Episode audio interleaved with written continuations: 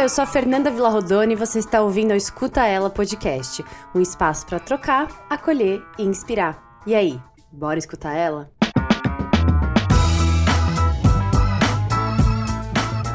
Olá, escutelas, como vocês estão?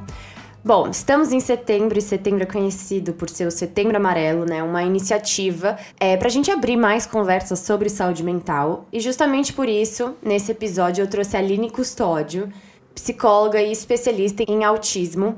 Um assunto que realmente eu nunca tinha trazido no Escuta Ela e eu acho que é muito importante da gente aprender, falar sobre e tirar esse tabu em torno dessa condição que é a realidade de muitas e muitas pessoas aí. Bom, Vamos escutar ela porque assim, esse episódio está realmente muito especial e muito importante.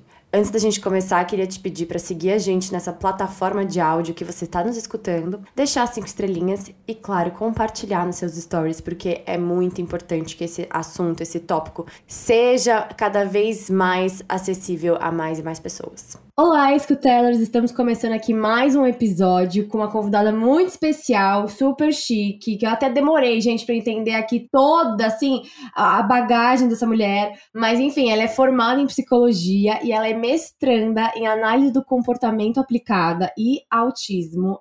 Aline Custódio. E seja bem-vinda! Obrigada, Fê. Bom, é, você vai ter que explicar, tá? O, é, é, tudo isso que eu acabei de falar, porque assim, acredito que o pessoal também não entendeu. Eu falei, gente, o que, que é análise do comportamento aplicada? Mas enfim, a gente vai chegar lá. Eu queria que você contasse um pouco, então, quem é a Aline, quem estamos aqui escutando, e aí você já aproveita e joga essa, essa, essa outra resposta aí no meio. Ok, então, a Aline ela é brasileira, Zona Leste de São Paulo, bem povão, corintiana. Uh! É graduada em psicologia. Opa! Corintianas aqui. Amo, adoro. Me formei em psicologia em 2014 na Universidade de São Judas Tadeu. E no final de 2014, assim que eu concluí a minha graduação, eu fui pro, para os Estados Unidos. Lá nos Estados Unidos foi quando eu comecei a estudar sobre análise do comportamento é, aplicada só para dar uma introdução rápida, aqui no Brasil nós temos os abaterapeutas, né? ABA, em inglês, é a sigla de Applied Behavior Analysis, que é análise do comportamento aplicada, que é uma ciência, né? Que geralmente é utilizada na terapia com indivíduos com autismo. Então, a, o abaterapeuta aqui é a pessoa que implementa o plano comportamental que é feito pelo analista do comportamento. Por exemplo, esses profissionais ele trabalha em escolas, que é o meu caso, ou então na residência das, uh, da família, né? Por exemplo, e a gente trabalha como? Ensinando é, comportamentos funcionais para essas crianças, né? Porque uh, mais para frente a gente, a gente vai falar um pouquinho sobre algumas características do autismo. Então, a gente, vamos supor, ensina para essas crianças uma comunicação funcional, é, por exemplo, às vezes a, a criança engaja em comportamento agressivo porque ela não sabe se comunicar. Então, nesse caso, o meu papel é ensinar essas crianças como se comunicar, uh, ter uma maior autonomia, ter uma maior independência. Então, lá uh, no ano de 2019, eu tirei a minha certificação, que é internacional para RBT, que é a sigla de Register Behavior Technician, é uma analista do comportamento de nível técnico, que aqui no Brasil seria o ABA terapeuta. E uh, em 2020 eu comecei meu mestrado em ABA, né? Que é, é, a, a, em ABA, a análise do comportamento aplicada e autismo, é, que eu termino, graças a Deus, essa semana, aleluia. A gente está torcendo aqui, porque, olha, menina, não deve ser fácil, hein? Ainda mais aí nos Estados Unidos, assim, outra língua é um desafio, deve ser bem grande, né? Super, e eu não cheguei a. Porque agora eu tô de férias aqui no Brasil, né, desde o finalzinho de julho. E quando eu fui para os Estados Unidos, no final de 2014, eu não falava inglês. No máximo, the books on the table, hi, bye e pronto, né? Então, assim, foi um desafio muito grande, ainda é. É uma área, assim, muito gratificante. E assim que eu terminar a, o mestrado, eu serei analista do comportamento, eu serei aquela pessoa que faz as avaliações, é, que desenvolve o plano comportamental para as crianças, para os pais e toda essa gama aí da área. Legal. E, e, e, como foi isso, essa coragem, gente, de se mudar de país para estudar uma coisa nova, sem saber a língua? Caramba, eu nem tava na, assim no roteiro, mas agora eu quero saber, porque como pode essa coragem toda? Como foi isso? Ah, mulheres apaixonadas. Amor, né? Óbvio. Acho que de macho, geralmente eu falo brincando, né? Porque assim, é, eu não fui para lá para estudar ou algo assim do tipo. A minha história é muito doida porque o, hoje meu marido, nós nos conhecemos através da internet, né? Onde numa época onde realmente existia salas de bate-papo para fazer amizade. Então a gente se conheceu numa sala de bate-papo da UOL, né? Nossa. Quem lembra aí, né? Bate-papo da UOL, que eu sou bem old school, ICQ, MSN, né? Saudades MSN, gente. A vida era muito boa com MSN. Muito. Então nós nos conhecemos pela internet. É, em 2009 ele foi para lá, é, mas só éramos amigos. Em 2011 ele veio para o Brasil a passeio combinamos de nos ver, nós ficamos e estamos aqui até hoje já. Ai, que lindo. Amei. Gostei dessa história de amor. Foi um belo resumão. Ah, imagino, com certeza. Nada tão fácil assim, né? É tipo stories, uhum. o resumo do resumo do resumo. Pronto, você fez um story sobre seu relacionamento, tá ótimo. Mas então, vamos falar então um pouquinho sobre o autismo, porque é, eu sinto que do, de um tempo pra cá tem tido maior abertura para falar sobre saúde mental e assuntos como ansiedade, depressão, né? Acho que a gente está uhum. mais familiarizado com esses assuntos, mas eu sinto que o autismo ainda é um tabu muito grande, porque pelo menos eu não ouço falar tanto. Talvez você sim, porque você tá na área, mas eu acho que de fora, assim, ainda é pouco falado. E eu queria que você contasse um pouco mais o que seria é, o autismo, o que, como que se caracteriza o autismo e por que, que você se interessou com essa área? Então, vamos lá. É, o autismo é um transtorno do, do neurodesenvolvimento, tá? O autismo ele não é uma doença. Ele é caracterizado por um conjunto de vários sintomas, comportamentos. Então, assim, não existe um exame clínico, né, algo biológico por exemplo, ah, eu vou no médico, vou fazer esse exame para saber se eu tenho autismo ou não. Não, não é assim. Ele é, ele é algo bem complexo diagnóstico, né? Uhum.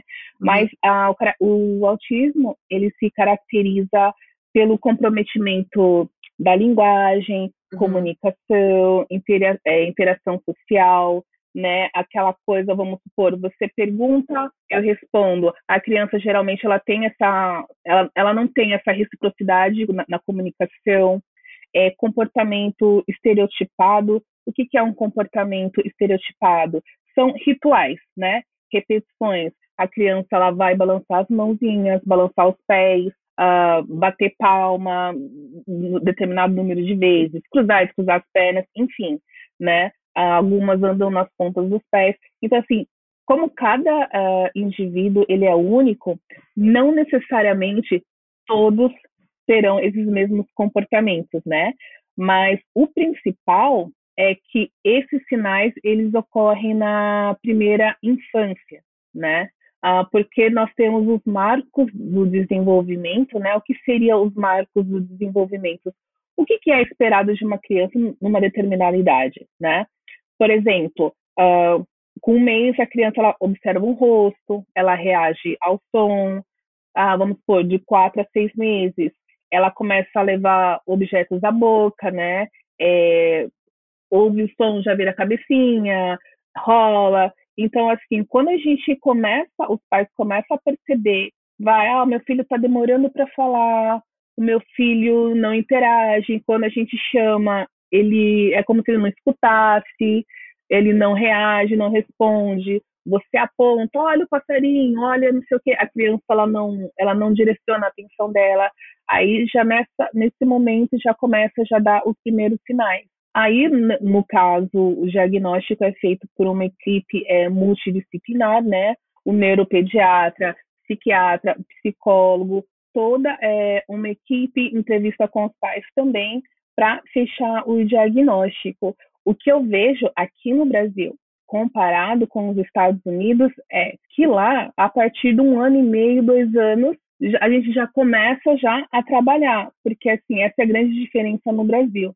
A partir do momento que a criança ela tem a suspeita de autismo, Não interessa se fechou o diagnóstico ou não, o diagnóstico ou não, já começa a intervenção. E isso faz diferença no desenvolvimento. Total, é que a gente chama de early intervention, porque por qual motivo você vai sendo que aquele momento né que a criança do, do, do ápice né do pico da aprendizado da criança para que que nós vamos esperar fechar um diagnóstico para começar as intervenções né? Então assim a partir de um ano um ano e meio os pais já percebem os sinais dois anos já dá para dar o diagnóstico né? Mas aí já é fechado o total quando a criança é um pouquinho mais velha. Mas aqui no Brasil eu percebo que já demora um pouco mais né? E, e a condição do autismo, então, ela nasce com a pessoa, não é algo que se desenvolve de forma alguma. Não, uh, o autismo é, é, algo genético, tá? Ainda não tem uma causa é, específica, mas são diversos fatores. Agora está surgindo uh, algumas pesquisas sobre mães que engravidaram, né, durante a pandemia, ah, tiveram algumas infecções uh, durante a gravidez. Existem sim é, fatores de risco né?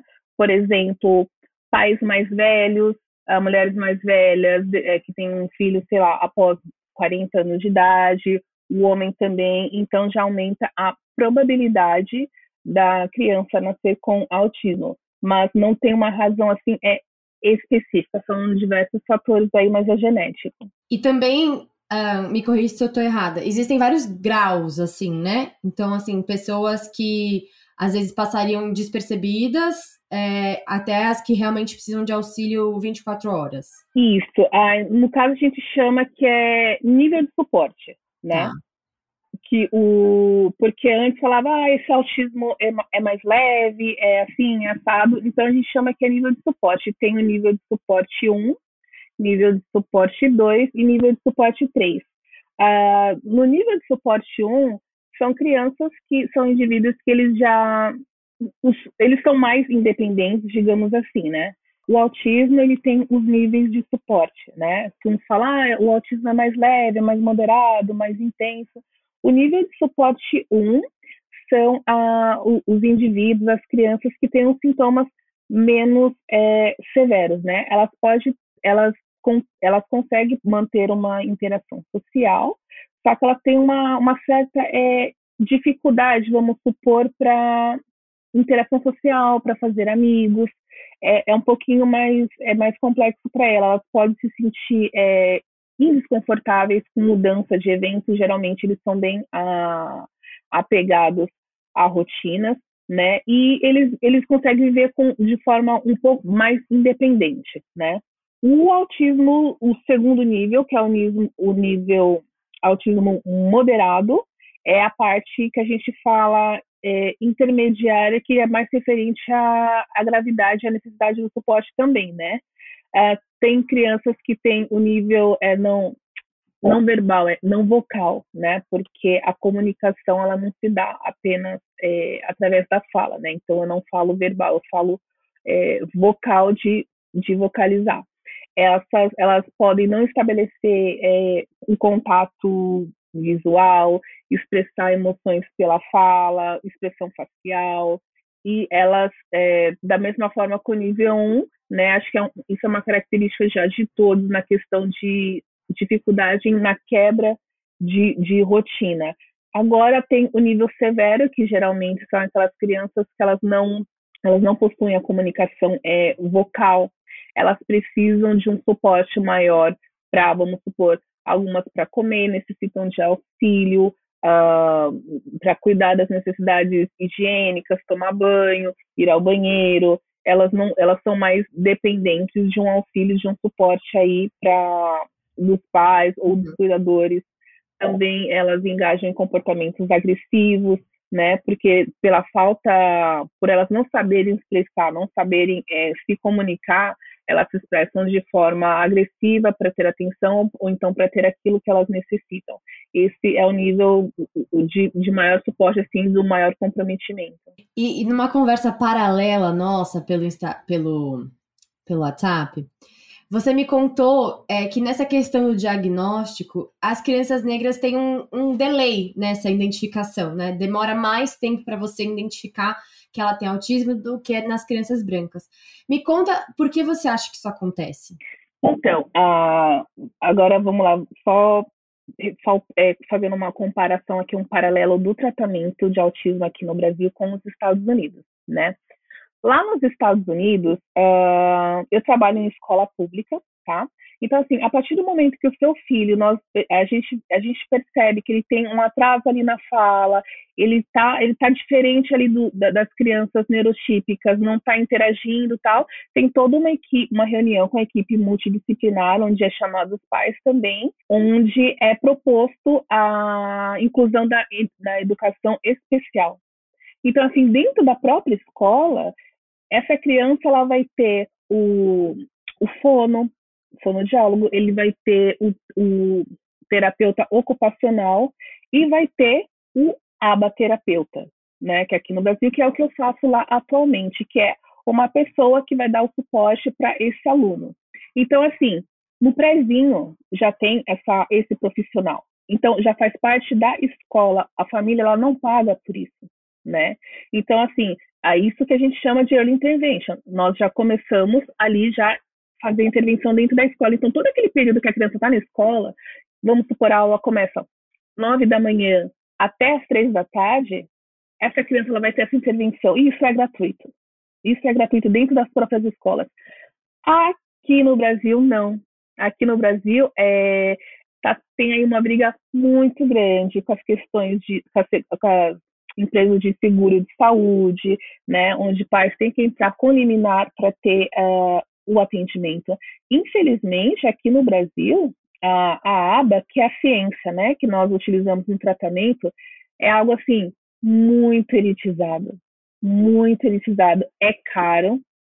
É, tem famílias que têm condições financeiras, que bom, né, para pagar um profissional para ficar na escola com essa criança, para dar todo o suporte e uh, ou então a questão do, dos convênios médicos, né, que é, é que algumas horas por semana. Então, assim, aqui no Brasil geralmente é o quê? Uh, duas sessões no máximo uma hora uh, por me uma hora por semana, sendo que lá essa criança ela tem o quê? No mínimo, no mínimo 20 horas por semana. Nossa, gente. Uma diferença assim brutal absurda. Exatamente. Primeiro porque ela tem todo esse suporte na escola e ah, na parte da tarde, durante o dia a dia, tem alguém na residência também. Então tem muitas pessoas que até criticam, acham que, acham que é algo ingestado, que você está invadindo o espaço da criança, mas não. É, no atendimento residencial, que é o que eu já fiz muito lá também com as crianças, a gente segue o ritmo da criança. Então, assim, porque o aprendizado, todo, tudo é uma oportunidade para aprender. A partir do momento que criança está brincando com a bola, você fala bola, pede para a criança repetir, então vai desenvolvendo na brincadeira. Então, quando o atendimento é, na, é nessa parte, no ambiente natural, é, ele é menos estruturado, só que ele exige uma maior atenção de toda a oportunidade o profissional ele interagir e reforçar aqueles comportamentos, né? E a questão da diferença do diagnóstico já tem pesquisas que mostram isso, porque é aí onde entra a questão do, do racismo, né? Porque essa questão dos comportamentos que eu falei, por exemplo, a falta de interação é, social, é, da comunicação, muitas vezes as crianças elas são vistas como crianças negras é vista como rebelde, né? Ah, é rebeldia. Ah, é normal, é assim mesmo. Então, ah, nas pesquisas que a gente verifica que onde uma criança ela é diagnosticada é, com do, uma criança branca com dois, três anos de idade, lá é com quatro, cinco. Acaba ocorrendo isso. E aqui no Brasil, é, obviamente, né, porque o, o, o autismo ele não, não, não escolhe cor, não escolhe raça, não, escolhe nada, não tem essa. Só que aqui no Brasil, é, eu, eu, percebi isso. Eu falei, gente, como as crianças que têm autismo, por que, que a gente não vê, né? Aí eu pego e questiono, será que as mães, elas têm esse conhecimento para identificar? Porque muitas vezes uh, muitas pessoas falam, ah, é normal, não tá falando agora, mas vai falar, calma. Olha, ele não tá, tá andando assim, mas é fase, vai passar. Ah, não tem problema. sabe? Então, assim, tem muito é, dessas questões, alguns aspectos culturais que infelizmente impactam no, no diagnóstico, que é, um, que é a parte que eu quero muito, né? Trabalhar para passar essas informações. Futuramente eu penso em fazer um e-book é, e distribuir para essas mães, para essa população, porque agora, nessa época de pandemia, é, com a criança não indo para a escola, ficando mais dentro de casa, que é aí que você começa, muitos pais começaram a enxergar mais, né? Tipo, opa, peraí, o que está acontecendo, né? Porque quando a criança ela está no meio de outras, ela super desenvolve, ela está interagindo, ela está brincando, tem aquela troca, né? E com a pandemia, não, parou essa interação, é, as pessoas estavam, passou a estar mais próxima, começou a ver, falar, opa, peraí, tem alguma coisa, tem alguma coisa diferente com meu filho, né? E muitas pessoas falam que ah, agora aumentou o, o, o número de crianças com autismo. Eu acho que agora está ah, aumentando mais o nível de capacitação dos profissionais e eles estão com uma maior é, habilidade para identificar e para fazer o diagnóstico. Tanto que o que tem hoje de pessoas adultas com diagnóstico, com diagnóstico agora se descobriu que tem é, que tem autismo com 25 anos, com 30 anos de idade, né, que são do nível de suporte 1, que agora com a informação eles falam, peraí, eu me identifico. Né? Não, eu tenho isso, nossa, mas será que eu tenho autismo? Aí acaba vendo e fecha o diagnóstico bem tardio, né? Olha, então, assim, para quem está ouvindo, ou Uh, até para o conhecimento próprio de cada um, ou para passar adiante, o que, que você diria como os principais aspectos para a gente ter em mente, né? E assim, eu, eu não quero incentivar ninguém a sair diagnosticando ninguém, porque né, para isso que existem profissionais para fazer isso, certo, gente? Uhum. Não é pra falar, ah, fulano tem isso, isso, então é autista. Não, né? Precisa buscar um profissional qualificado. Mas quais você diria que seriam as características principais? As características principais seriam a questão da, do prejuízo na comunicação, e interação é, social, é, interesse restrito. Uh, um interesse restrito, você, você, como eu posso dizer, a grosso modo falando, você fica vidrado em algo específico. Uhum. Você, vamos supor dinossauros. Uh, isso... Ah, você já viu aquela série Atypical? Ah, eu já ouvi muito falar, já ouvi muito falar. Você precisa assistir. Eu acho que ela é ótima, inclusive, porque é bem isso que você tá falando. O menino, ele é, ele é alucinado por pinguins ama. Uhum. Viciados. Então é assim, tudo por tudo por pinguim. Tem uma reportagem, vai ficar assistindo, vai querer comprar e assim, ou então uh, fica voltando uma, um trecho de um filme, de um vídeo várias e várias e várias e várias vezes. É, tem a questão sensorial, né? Uh, um pequeno ruído que para a gente é tranquilo, para o outro é algo assim insuportável, ensurdecedor, né? É, a questão sensória, né, como eu falei anteriormente, eu posso ficar olhando aí a hélice de um ventilador rodando por horas e horas, pegar um carrinho e ficar ali rodando, é, brincando com a rodinha. Então, assim, é, até por um adulto, porque a minha especialização, né, que eu estou concluindo agora, está mais para a parte infantil. Mas eu acho que a partir do momento que você sente essa questão do, da, da questão de, da interação social, né? Porque é muito delicado, porque tem pessoas que elas não gostam muito de interagir, mas não tem nada a ver, é parte delas, né? Eu mesma, eu acho importante a pessoa ter o seu momento de estar sozinha com ela mesma, então você não pode confundir, são coisas, né? É, totalmente diferentes. Mas no caso do adulto, né, como eu não tenho assim tanta especialização, mas no caso da criança é, é interesse restrito, contínuo por uma mesma coisa, o déficit na comunicação e na interação social e um atraso aí significativo na fala que já começa aí desde a primeira infância.